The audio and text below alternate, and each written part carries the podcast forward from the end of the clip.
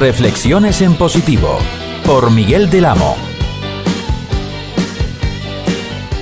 Salud amigos de Tabarnia Radio, aquí una nueva edición de Reflexiones en Positivo. Yo soy Miguel del Amo, de izquierda en positivo, la izquierda no nacionalista. Ya hemos eh, hablado aquí recientemente varias veces de la sentencia sobre el 25% de la educación en castellano en, eh, Cataluña. Hemos visto cómo los eh, separatistas se negaban a cumplir y cómo al final pues, el PSC y los comuns han sido la muleta necesaria para que el catalán siga utilizándose como herramienta política en, Cataluña. Recientemente hemos visto a la alcaldesa de l'Hospitalet, eh, Madín, la, la, imputada Núria Madín, también presidenta de la Diputación de Barcelona, como decía, que en Hospitalet se va a hacer todo el catalán, se va a utilizar todo el catalán que permita la ley, ya que según ella hay una carencia de catalán en Hospitalet, como si la gente pues eh, no hablase una de las dos lenguas, que esa es la, la obligación, ¿no? la, obligación de, de, todos los catalanes, por lo menos eh, conocer una de las dos lenguas eh, cooficiales y que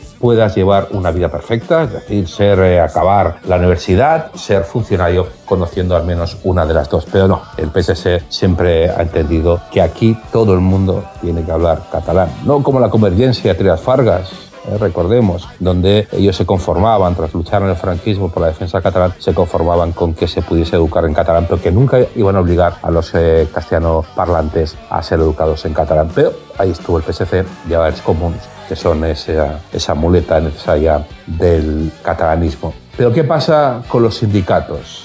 ¿Qué pasa con los sindicatos? Nosotros como partido de izquierda siempre defendemos el sindicalismo, por supuesto, defendemos la defensa del trabajador, defendemos que se pueda conciliar, que se pueda cobrar lo máximo posible, que haya seguridad de trabajo. Por supuesto que estamos a favor de los sindicatos, pero no estamos a favor de estos sindicatos que se atribuyen unas competencias por encima de las que deberían ser, que es la defensa del trabajador. Y Comisiones Obreras y UGT, pues son, como siempre, ¿eh? con todas las manifestaciones, con sus eh, señeras y eh, ahora exigiendo que se cumpla la sentencia del 25%, que no se cumpla, perdón, que siga la inmersión eh, lingüística en Cataluña. ¿Qué está pasando con estos sindicatos? ¿Por qué hacen esto?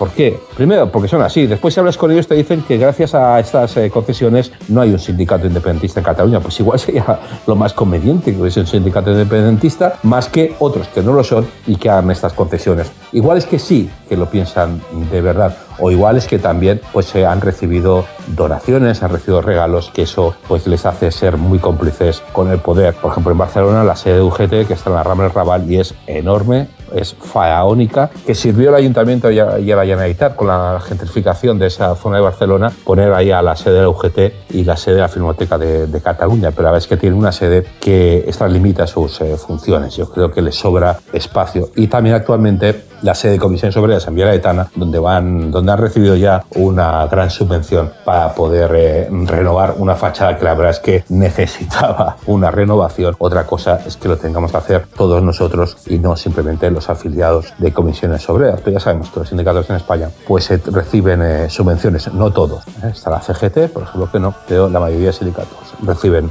subvenciones. No somos críticos con los sindicatos, ¿eh? sí que somos eh, críticos con los sindicatos que construyen pisos, que construyen consultorios de sanidad y que ahí se llevan esas eh, comisiones. Y en este caso, en Cataluña, Comisiones Obreras y UGT, que son cómplices de la inmersión lingüística, cuando con la que está cayendo, con el paro que hay, con lo que nos está costando salir de esta eh, pandemia económicamente, con la inflación, dicen que por la invasión de Putin. Bueno, ya había antes y si fuese por esa razón tendría que afectar a otros países y no, España es el más afectado de nuestra zona geográfica. Pero los sindicatos, más que centrarse en eso, se centran en lo anecdótico, en la inmersión lingüística, en que el señorito, el señorito burgués esté contento. Vergüenza de estos sindicatos, pero no vergüenza del sindicalismo ni de sus ideas. Gracias por la atención, muchas gracias. Hasta pronto aquí en Tabarnia Radio, reflexionando positivo. Gracias, salud.